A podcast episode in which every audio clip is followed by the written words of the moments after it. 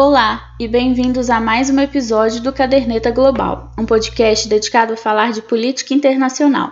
E o episódio de hoje vai ser sobre um assunto que eu trouxe aqui no Caderneta no primeiro episódio do podcast. Se você ouviu o primeiro episódio do Caderneta lá em abril sobre a cúpula do clima, você já sabia que agora em novembro aconteceria a COP26. E mais uma vez, a mudança climática vai ser assunto aqui no Caderneta.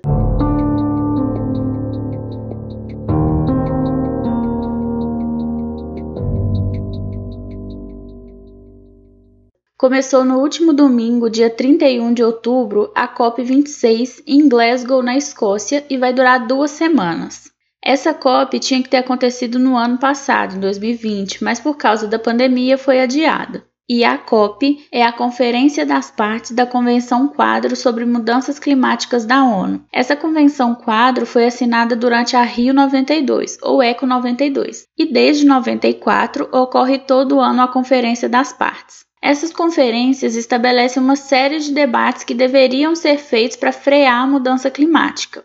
Agora, para contextualizar um pouquinho e a gente entender o que está acontecendo nessa COP26, a gente tem que ir lá para o Rio 92, que foi o primeiro grande encontro das Nações Unidas para tratar desse assunto. E esse foi um evento muito importante porque abriu caminho para as negociações do Protocolo de Kyoto em 97 lá na COP3. Em 2015, na COP21, o Protocolo de Kyoto foi substituído pelo Acordo de Paris, que entraria em vigor em 2020. E todo ano essas conferências acontecem para reafirmar o compromisso dos países com o assunto da mudança climática.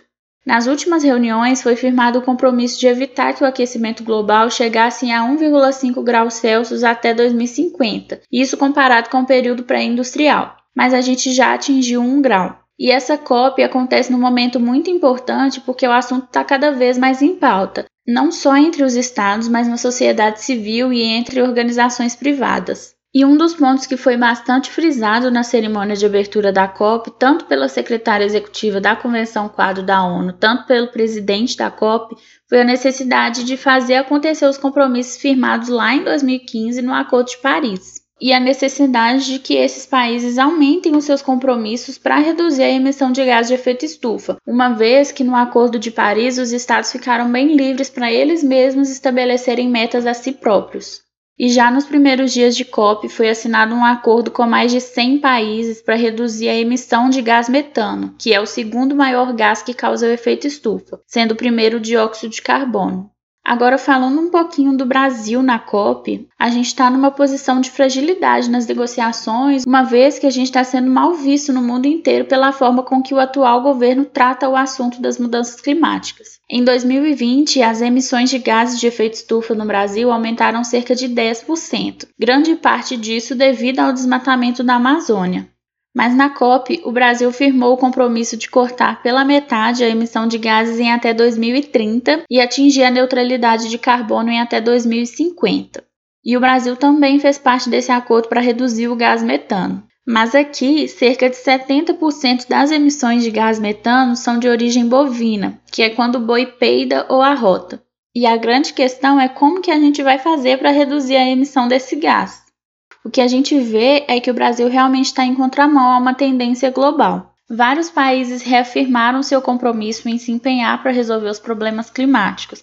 A Índia, por exemplo, se comprometeu a ter 50% de energia renovável até 2030. Já a Espanha diz que vai doar cerca de 30 milhões de dólares para um fundo de adaptação em 2022, além de se comprometer a aumentar o seu financiamento climático em 50% até 2025. A Coreia do Sul, por sua vez, diz que vai reduzir mais 40% das suas emissões até 2030. Além disso, hoje, no dia 4 de novembro, 77 países se comprometeram em acabar de vez com o uso de carvão, e a energia limpa tem sido o grande foco das negociações.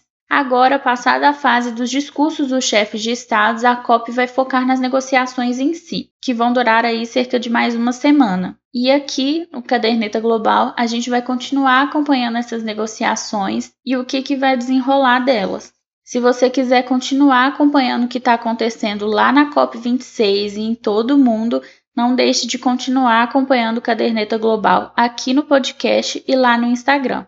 Até mais!